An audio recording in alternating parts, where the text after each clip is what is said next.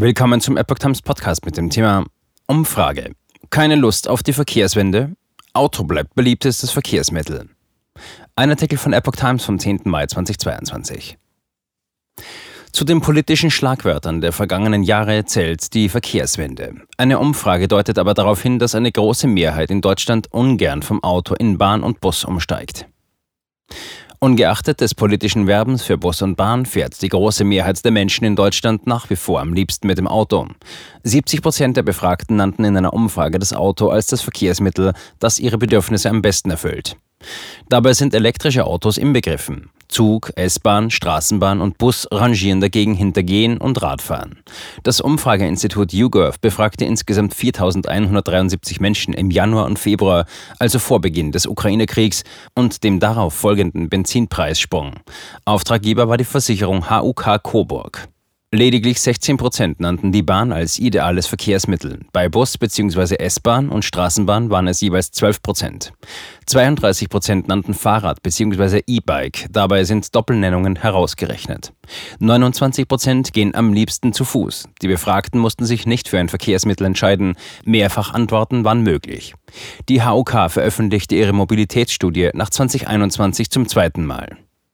Gehen verlor an Beliebtheit. Auffällig im Vergleich zu der vom Corona-Lockdown geprägten Vorgängerumfrage ist vor allem, dass das Gehen stark an Beliebtheit verloren hat. Vor einem Jahr hatten noch 38 Prozent gesagt, dass sie am liebsten zu Fuß unterwegs seien.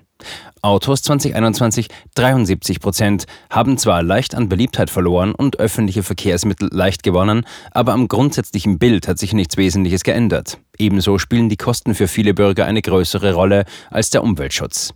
Auf die Frage nach den wichtigsten Inhalten eines Verkehrskonzepts antworteten 49 Prozent, dass Mobilität für alle Bevölkerungsgruppen bezahlbar sein solle. 37 Prozent plädierten für generell niedrigere Kosten. Dagegen sagten 26 Prozent, dass der Verkehr keine Treibhausgase erzeugen solle. Deutsche favorisieren Umstieg auf E-Autos. Für die Mehrzahl der Deutschen ist das alleinige Zurückdrängen des Autos keine zielführende Zukunftsstrategie, auch nicht in den Städten, sagte HOK-Vorstandsmitglied Jörg Rheinländer. Favorisiert wird der Umstieg auf Elektro- oder andere CO2-freie Antriebe, verbunden mit der Forderung nach einer deutlichen Kostensenkung für erneuerbare Energien.